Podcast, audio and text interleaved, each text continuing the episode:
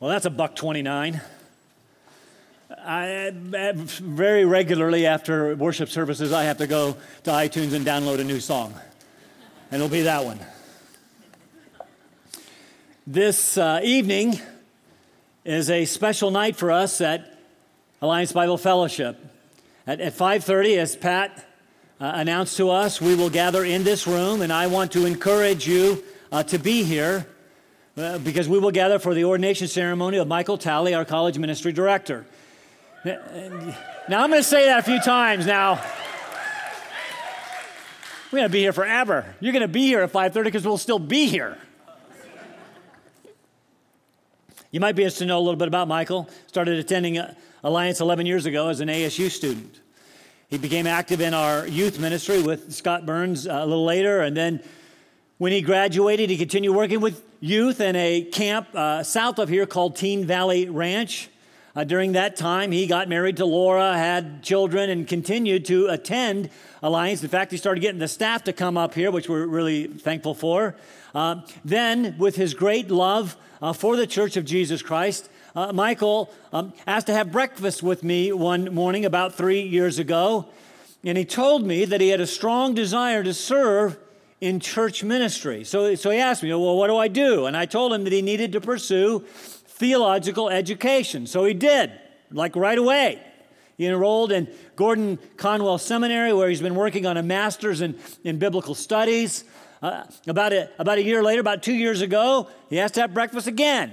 He told me that he was talking to a church about becoming their youth director. I panicked just a little bit. Besides the fact I didn't want to lose him, I, I knew something that hardly anyone else knew at that moment. And that is that Glenn Massey was interviewing with a church in Kansas City to become their senior pastor. So I casually mentioned to Michael that we might have a position coming open. Would he be interested? I'll shorten the narrative over the next couple of months. Glenn and Shaylee did, in fact, move to Kansas City, and Michael and Laura did, in fact, move to Boone to become our college ministry director, and we have been so thankful for that. Michael has continued uh, his education. He's going to graduate, uh, Lord willing, this May. Uh, in the meantime, he entered a two year process of ordination. Now, ordination comes from, among other places, from Acts chapter 13, when the Holy Spirit called um, Paul and Barnabas to be missionaries, and the church then laid hands on them and commissioned them um, for their work. And then some years, many years later, Paul wrote his two letters to a young pastor named Timothy, and he spoke of a time when Timothy was commissioned by this same laying on of hands. So the idea seems to be this official setting apart um, of someone for the ministry of the gospel. It's the recognition of a church or, or a denomination, in our case, uh, both, recognizing and commissioning a, a, a man having been called by God to serve in gospel ministry. Now, just for your information, in case you want to know, at ABF, uh, when a man has completed both his theological education and the ordination process, he, it is then that he earns the title of pastor. That's coming later in, in May. We're going to talk uh, more about that when we get to 1 Timothy chapter 3. Now, ordination has evolved a bit um, through the centuries to include preparing a young man for pastoral ministry beyond his formal education. Uh, the process, our process um, takes a, uh, up to a couple of years of study and reading and uh, meeting with a mentor, and it, and, and it concludes with a, an examination to determine the man's doctrinal readiness. It's called the oral exam when the, this candidate will sit before um, a group of uh, of seasoned and especially bright pastors who then grill him for a couple of hours about Bible knowledge and doctrine. Excited to tell you that Michael, as we expected, very successfully completed that exam um, at the, uh, just over a month ago at the beginning of August, which leads to that ordination service tonight at 5:30 in this very room where we're all going to be, right? Yeah, yeah okay. Okay, good. Now, now, typically at an ordination service, some pastor will preach what is called the charge. The, the charge. Now, the idea comes from the book of 1 Timothy, where Paul charges Timothy with his pastoral responsibilities. Tonight, we're going to be very honored, very honored to have Brad Talley, Michael's father, who is also a pastor, give a charge to his son, his biological son, and his son in the faith. It's going to be very exciting. It's going to be a special time you won't want to miss at 5:30 in this very room when we're all going to be here, right? Right. Okay, good. But that means that means that I will not be preaching the, the charge. Not offended by that at all, Brad. Um, that means I'm not, he's here today, I'm not going to be preaching the charge. No problem, I'll just do it this morning. You see, we arrive in our study of 1 Timothy at the end of chapter 1, and I would love to stand here and tell you that we did this on purpose. It just happened this way, but it is really incredible that we find ourselves where we are today. I want to remind you that Paul is writing to Timothy, his emissary, to the church at Ephesus. And he left Timothy there for two primary purposes. Number one, to deal with false teachers. And number two, to set things in order in this church. In our text today, Paul charges Timothy, and in doing so, he reminds Timothy of his ordination. So there is a sense in which all of First Timothy is a charge to a young pastor. There is a sense in which it is all for Michael from, from Paul. So I'm going to be speaking to Michael today, but I invite you to, to listen in. I also want to remind you that this book is in your Bible. And Paul actually greets the entire church at the end of the letter, which means he expected the letter to be read publicly. It means we can learn together what God expects us to do about false teachers. It means that we can learn together um, what, how He expects us to order His church. So, this is an incredibly important book for us as a local church. So let's read the text this morning, this charge from Paul to Timothy, from Paul to Michael, from Paul to us. 1 Timothy chapter 1, verses 18 to the end of the chapter say this. This command, this charge, I entrust to you, Timothy, my son, in accordance with the prophecies previously made concerning you, that by them you fight the good fight, keeping faith and a good conscience which some have rejected and suffered shipwreck in regard to their faith. Among these are Hymenaeus and Alexander, whom I have handed over to Satan. That sounds mean. So that they would be taught not to blaspheme. You can see how appropriate this text is for this particular day. In it, Paul charges Timothy, his son in the faith, to do the following. I'm going to say four things. First of all, he charges, I want you to fight the good fight. I want you to keep the faith. I want you to, I want you to keep a good conscience. And, and then implicitly, I want you to protect the church, protect the gospel. So let's jump into the text. Paul actually begins this particular charge back in verse 3 says, I urged you upon my departure from Macedonia, remain there at Ephesus so that you may instruct certain men not to teach strange doctrines. And from there, he went on to talk about what that strange teaching was.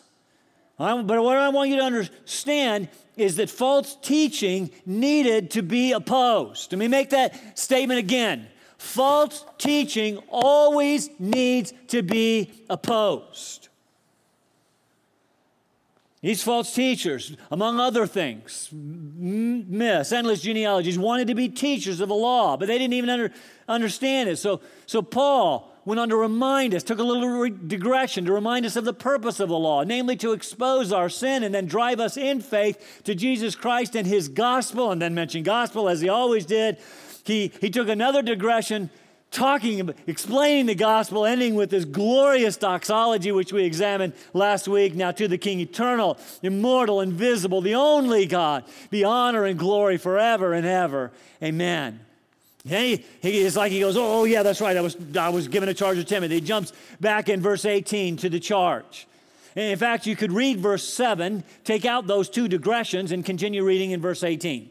Hey, Timothy, they want to be teachers of the law, even though they don't understand what they are saying or matters about which they are make confident assertions. This, so, this command I entrust to you, and trust is a, is a word that speaks of giving something to somebody that's very valuable. It's like making a, a deposit at a bank. I entrust this to you, Timothy, my son. The, the command or the charge that he entrusted Timothy is to guard the gospel, protect the church from these false teachers. This is great. This is a great responsibility of pastors. This is a great responsibility of elders. I want you to know this is one that I take extremely seriously to expose and expel false teachers and teaching as necessary, which we'll cover in our last point. Here, Paul starts by reminding Timothy of the, of the prophecies previously made concerning him, and he does that to encourage him. Now, because you got to remember something Timothy is a young man. He's probably just a year or two older than Michael. And then Paul has left him to deal with false teaching. This false teaching was likely coming from among the elders. It would be like Brad telling Michael, hey, I'm going to leave you here at ABF because I need you to deal with some false teaching that's coming from, you know, like yours truly. And so Michael and Timothy would need some encouragement. Now, when and where and what were these prophecies about Timothy previously made. Paul refers to when in, in chapter 4, verse 14. He talks about this all the time. But in chapter 4, he says, Do not neglect the spiritual gift within you, which was bestowed on you through prophetic utterance with the laying on of hands of the presbytery. Okay? So there was this time that the presbytery laid hands on you. He seems to refer to it again in 2 Timothy chapter 1. For this reason, I remind you to kindle afresh the gift of God which is in you. And this time he makes it personal through the laying on of my hands. Now, we're not exactly sure when or where this happened. I suppose, as most do, that it could have happened in Acts 16 when Paul is on his second missionary journey and he hears about Timothy, namely that he was well spoken of, and he decided to take this young man with him on the journey. And so it's perhaps at this moment that the church in Lystra commissioned him to this service, ordained him, if you will. In 1 Timothy 4, Paul talks about this event, this laying on of hands by the presbytery.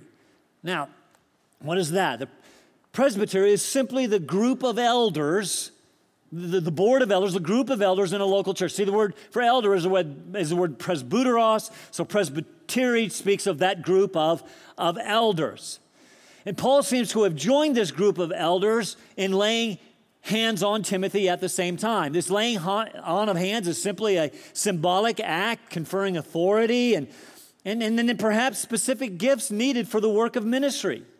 See, in, in, in 1 Timothy 4 and 2 Timothy 1, they talk about Timothy receiving a spiritual gift um, for the work. I, I don't know. He doesn't tell us which ones. Teaching, perhaps, leadership. Maybe it was the gift of pastor teacher that, that Paul talks about in Ephesians 4. I don't know.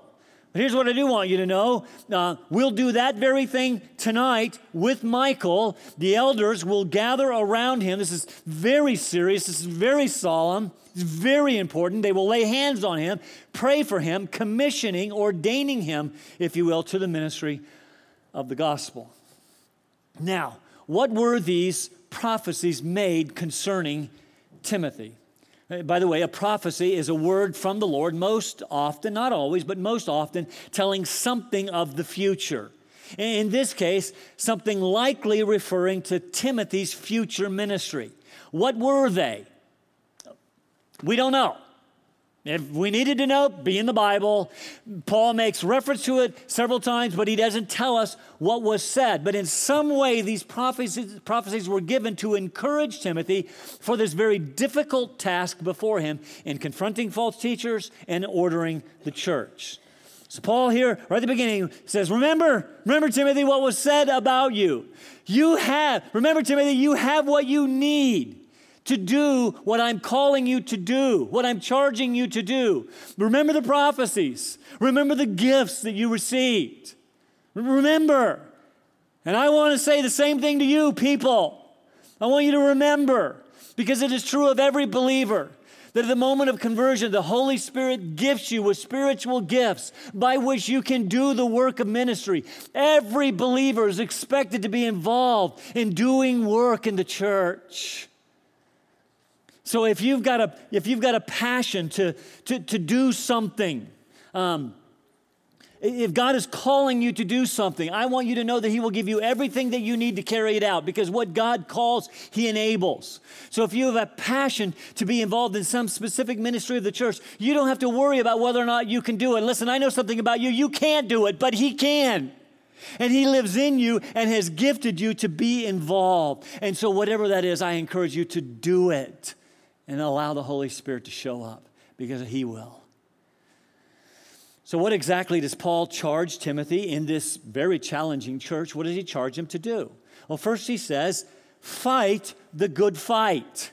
Fight the good fight. The word good there speaks of that which is good or right or noble. Fight this very noble fight. What is this noble or good fight? Given the context, Paul is likely calling Timothy to militantly, and I use that word intentionally because this charge is a military term, to militantly guard the gospel. Timothy, I want you to fight for it against these false teachers who are attacking the gospel. Over and over, the writers of Scripture urge us to fight for the gospel. Fight for the gospel. Don't ever let it go. It's the most important truth in the universe. Lay down your life for the gospel. Jude 3 uh, we read it, it says it this way Beloved, while I was making every effort to write to you about our common salvation, I felt the necessity to write to you, appealing that you contend earnestly for the faith which was once for all handed down to the saints. You, you've received it once for all from the apostles, so, so fight for it, earnestly contend, defend the gospel. Because you got to listen to me, brothers and sisters. The gospel has always come under attack, always. Always. What, what are the attacks being leveled against the faith today? Well, what are they? As I considered that question, I came up with the following, which are actually not really very new. First is the, is the necessity of the gospel itself. And I can think of no worse attack on the gospel than this statement. I mean, will you think about this with me for just a moment? The very God of heaven, the second person of the Trinity, left the glories of heaven, laid aside the glorious display of his attributes, veiled himself in human flesh, lived a perfect life, suffered greatly as a perfect God man, suffered cruelly at the cross as he bear, bore in his, bodies, uh, in his body our sins on, on the cross.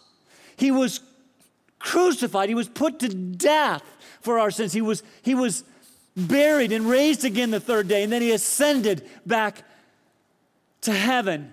And I can think of no worse attack than to say, well, that's really a nice story, but it's not necessary. People around the world can make it without faith in Jesus Christ. Can I say to you, if that is true, then what a waste for Jesus to come and do what he did. Well, why did he do it if people can make it without him? It's not true. The gospel is absolutely necessary. Second, and all the first three are really related. The second attack. Well, while Christianity is nice, listen, it's nice, it's just one of many viable religions. This is called pluralism. And I see it as one of the most egregious attacks against the gospel today and has been because it is being taught in our churches. It's being taught, people, it's being taught in our churches that, that, that, that following the tenets of any faith, it doesn't matter, just pick one, poke and hope. It doesn't matter, close your eyes, throw a dart, doesn't matter. Just pick one and it's good enough. I want you to understand that this trivializes the gospel and minimizes the person and work of Jesus Christ. This leads to a third one. Certainly, these, again, first three are interrelated, but a third attack comes in the redefinition of the word tolerance. Tolerance today is a politically correct position to hold, but you've got to, you've got to hold tolerance the way they've defined it, redefine the term. You see, today when people say uh, to be tolerant, they mean not only must you accept must you accept everyone's beliefs, especially religious beliefs, but you must affirm those beliefs as true. Not only must you accept them, you must affirm them as true. And if you hold an objection to their beliefs, like you Christians, well, you are just intolerant. And I want to tell you categorically that is not true. The actual meaning of the word tolerance is to hold an objection against a certain set of beliefs or, or, or behaviors, but to allow you to hold those beliefs and behaviors if you want. You, you can do that. But I want you to know that I hold an objection to that. In fact, I believe that you hold those beliefs to your eternal peril. That is true tolerance, to hold objection. But now listen to me, because we Christians need to hear this. To hold an objection, but to do it with civility and respect. Civility and respect. Now, radical Islam, which is probably a redundancy, but Islam, ISIS, that is intolerance, right? Convert or die. Beheading people, that is intolerance. But me saying Islam is wrong, but allowing you to hold that belief, that is tolerance. And by the way, while I'm on the topic, evangelism, that is sharing the gospel with people so that they can know the true and the living God, so that they can know Jesus, so that they can know the forgiveness of sins, is not intolerance either. I don't, you want to call it proselytizing? Fine. I just call it obedience. Doing what Jesus told me to do and desiring that people know Jesus like I know him. So, Paul says, in the midst of these attacks against the gospel, I only need you to fight the good fight. Guard, Timothy, guard this very good deposit entrusted to you. This is the most valuable treasure in the universe. Don't mistreat it. Don't let people attack it. Next, he says, I need you to keep the faith. That's actually a participle that supports this idea of fighting the good fight. In other words, you fight the good fight by keeping the faith. That is, the faith, the orthodox truths of the Christian faith that have been handed down to you by the apostles. I think I've covered that well enough but we must make sure that our beliefs are firmly rooted in the Word of God and are, have no mixture of false teaching, and frankly, have no mixture of church tradition that contradicts the Word of God. Keep the faith. Christian faith is firmly rooted in the Word of God. That's point two. That was fast. Point three keep a good conscience. Now, what is the conscience? It is that part of you that affirms your thoughts and behaviors when they are right and condemns those thoughts and behavior behaviors when they are wrong. For example, when you do something wrong and you feel very badly about it, we say that you have a guilty conscience because your conscience is saying to you that was wrong, you shouldn't have done that. Now, many point out that guilt is to the soul what pain is to the physical body, right? So you don't put your hand on a hot burner because of the physical pain that would bring. Say, well, I did that once, but then you learned. So, also, presumably, you don't sin because of the spiritual pain called guilt that that would bring. So, very simply, now he's writing to Christians now, okay? Got to keep this in mind we keep a good conscience by doing those things, observing those behaviors that are right and that are consistent with our faith. See, three times in 1 Timothy, Paul links faith with a good or healthy conscience. Because for us as believers, they must go together. In other words, you can't say, I believe this and act this way. You can't do that. Think of it this way faith corresponds, of course, to our beliefs, and conscience corresponds to behavior. So we have beliefs and behavior. And we keep a good conscience by observing behaviors that line up to under our beliefs. And we get a bad conscience, a guilty conscience, when we observe behaviors that don't line up with our beliefs. Okay, so we have beliefs and behavior, and they got to line up. And Commentators are quick to point out that if they don't line up, beliefs, behavior, then we've got to change one of them, one or the other. Our culture tells us if you want to do something that's wrong or that you think is wrong, simply change your belief about that thing being wrong. Some have suggested that the conscience is, is a bad part of evolution. We just need to get rid of it altogether. We just need to kill the conscience. And, and yeah, even as I say that, we all think that's a little bit ridiculous. We all recognize that there are certain things that are wrong. Uh, uh, we would, that we all would agree on. And murder, for example, unless you're a sociopath or psychopath, most of us would agree that murder is wrong. And then that poses me, causes me to pose the question well, where does this sense of right and wrong, this moral sense, come from? Well, it's from the law of God that is written on our heart that, that informs our conscience, that speaks to us. And yet we did a really good job of violating our conscience in times past. See, the truth is, um, we can't even trust our, our conscience. We all need an external, objective source of right and wrong, be that law, or, or, or be, or as believers, we have it. It's called the Bible. So, so the question becomes for you, believer, if, you, if there's a behavior in which you want to engage, but your beliefs tell you that it's wrong, you are now at a crossroads. Beliefs, behavior, they got to line up. I want to do this behavior, then line up with my belief. So you're at a crossroads. Either change the behavior and don't do it, or change the belief. Reject what you believe in order to engage in the behavior. That's what Paul is implying these guys were doing. This is why Paul says, fight the good fight by keeping the faith and keeping good behavior, leading to a good conscience. Your only other option is to kill the conscience. That's what these false teachers had done. Brings us to our last point. Timothy, Timothy, I need you to protect the faith. Paul says, fight this good fight by keeping the faith and by keeping a good conscience, which some have rejected. And in the Greek grammar, the which refers to the good conscience. So you need to understand what's going on here. They have rejected a good conscience because they want to do these evil behaviors, and that has led to false teaching. Are you with me? I want to do these evil things, and so that means I need to change my beliefs and these teachers were then teaching falsely. Don't know exactly what they were teaching, just surmise some of the things. But it is amazing to do a little study and see the number of people who have ended up in heresy who started the journey with bad behavior. Okay? They're involved in sinful behavior, and so they begin teaching aberrant, uh, aberrant falsehoods.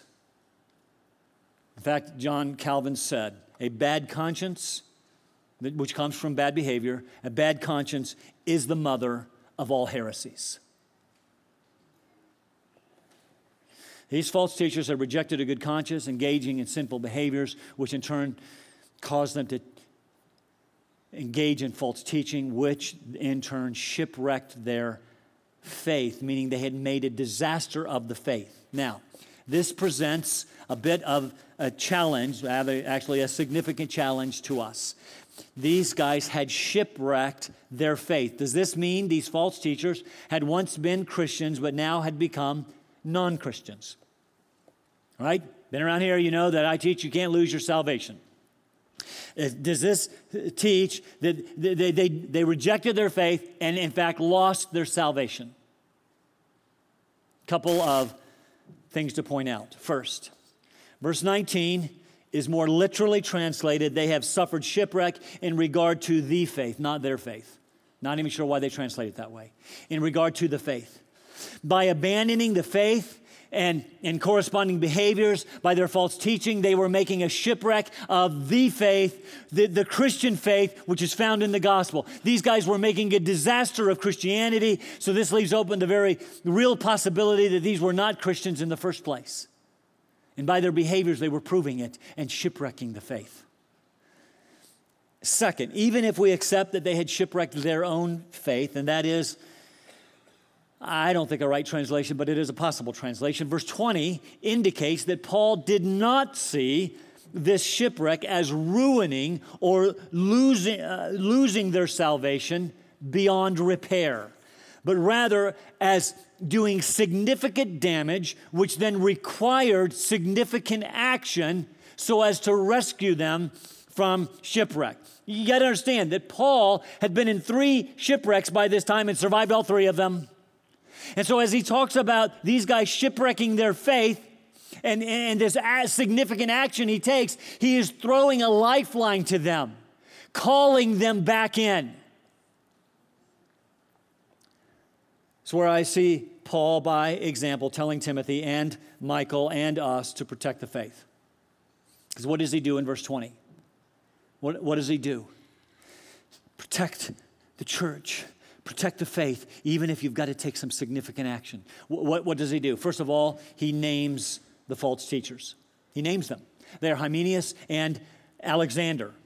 As I've suggested, these were likely elders who were leaders in this false teaching. Don't know a lot about them. Hymenaeus is named again with Philetus in 2 Timothy chapter 2, where Paul says that they've gone astray by teaching that the resurrection was already past. All I can tell you about that is that means that Hymenaeus, even a couple of years later when Paul wrote 2 Timothy, was still involved in false teaching.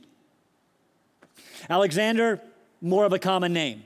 Remember, there was an Alexander who was hanging out with Paul in Acts chapter 19 when he got to Ephesus. In 2 Timothy 4, there was an Alexander who Paul says was the coppersmith who did him much harm and opposed his teaching. We don't know if any or all three of these are the same guy. The name is too common to draw any conclusions. The point that I want you to get is we have a couple of false teachers who were elders, and Paul named them. He named names. In 2 Timothy, he names Phygelus and Hermogenes, who had turned away from Paul. He, he gets to chapter 4, and he, name, he talks about Demas, who left him, having loved this present world, whatever that means. Paul named names. You see, in order to protect the church, if there are false teachers out there, the shepherd should do what is necessary to expose wolves in sheep's clothing. It would not be uh, it would not be an act of love for me to allow false teachers to have their way with you. All right? Think of the shepherd and the sheep. It would not be a loving thing to do to know that there is a wolf in sheep's clothing and to ignore it and let him eat you for lunch. The loving thing to do would be to rip off his disguise and to protect you. So, inasmuch as much as there are false teachers out there, and there are, part of my responsibility and the elders' responsibility of this church is to expose them, especially if they are in this church. And every once in a while, I want you to know that, much to you, some of your chagrin, I will name names. That is not unloving, that is loving protection. And if there were false teachers then, and there were, we know them by name, imagine with all of the books and TV and internet now how many false teachers we have who not only have access to the church, but access to your very homes. So I will, without apology, expose false teachers by name when necessary. And I thought long and hard about providing such a list for you today. You're on the edge of your chairs. I decided not to. Not only, though, should we expose false teachers if they continue in their false teaching, we should expel them. Expose and expel. That's what Paul does at the end of verse 20. He says, I've handed them over to Satan so that they will be taught not to blaspheme. Notice the goal of this handing over, whatever that is, the handing them over is um, to teach them their error. In other words, it's not purely punitive, it is to expose their error, which will hopefully ultimately teach them and turn them back, restore them. We got to ask and answer the question what is this handing them over to Satan? That sounds a little bit mean. Sounds a little drastic to me. What is it? Very simply, it is the final step of church discipline that Jesus taught in Matthew chapter 28. This is what he told us. If you see your brother or sister overtaken in some fault, some sin, then step one, go confront him or her. If he or she listens, then you have won him or her over. And from now on, even though I'm trying to be politically correct, I'm just going to say he. If he refuses to listen, step two, take a witness or witnesses and confront him. If he listens, you have won him over. Please notice, I'm going to say it over and over. The goal of confrontation is ultimately restoration and righteousness. If, however, he refuses to listen, then you go uh, to, to you and the witnesses. Step three, you tell it to the church. If he refuses to listen to the church, then step four, you treat him as you would a Gentile or a tax collector. That is, you treat him as an unbelieving sinner. All of our associations with him should be redemptive. So, if he refuses to listen, this is the part that I want to focus on. If he refuses to listen, it may be necessary, having exposed sin, to expel him or her from the believing community. Expel them. As Paul told us, a little leaven leavens the whole lump. Get rid of them. Some people call this excommunication.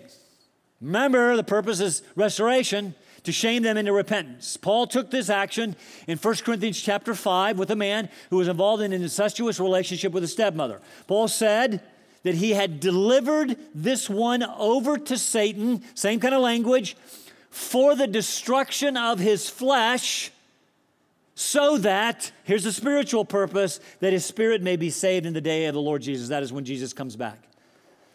So we hand him over to Satan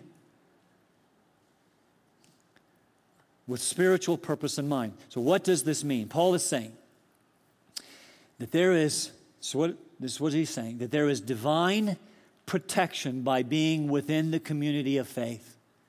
When you are part of a church, there is the reality of God's hand of protection over this body of believers. There is even there is spiritual and even physical benefit by being part of the church. I know it's very popular today for people to say, well, you don't really have to be part of a church. Come on, you know, that's okay. As long as you believe in Jesus, read the Bible every once in a while, and occasionally pray, you know, like over the meal or something like that, it's good enough. No! You need to be part of a church for divine protection. By turning these false teachers out of the church, Paul was removing that protection and making them vulnerable to the attacks of Satan, which could lead to the destruction of their flesh purpose of this handing over was so that they would be taught here, taught not to blaspheme. In other words, there's a sense in which God uses Satan as an instrument of correction and even punishment. That these false teachers would be taught through discipline, hopefully turn from their blasphemy and turn back to the true gospel and God's people in the church. Here's what I want you to hear about this Hymenaeus and, and, and, Alexander and Philetus and Hermogenes. And here's what I want you to hear about this. This is serious, serious business. What do we take from all of this today? Well, number one, Michael has a big job. So do I. So do the elders. Well, and so do you. We must make every effort to contend earnestly for the faith. We must fight the good fight against those who would attack the gospel and minimize or trivialize or destroy the gospel. Gravely concerned that the Church of Jesus Christ today is all about the music that I like. And I'll go to a church where the music is good and the teaching is less than poor. It's bad, it's heretical. It's all right, got my foot moving. We must hold firmly to the orthodox truths of the Christian faith. We must pursue godliness, behaviors that are in keeping with the glorious gospel that will then in turn produce a good conscience. And we must, when necessary, graciously, gently, but firmly confront sin and false teaching. And I want to be very clear we will do that, especially in our midst. And if necessary, expose and expel it for their good for the good of the church. Let's stand for prayer.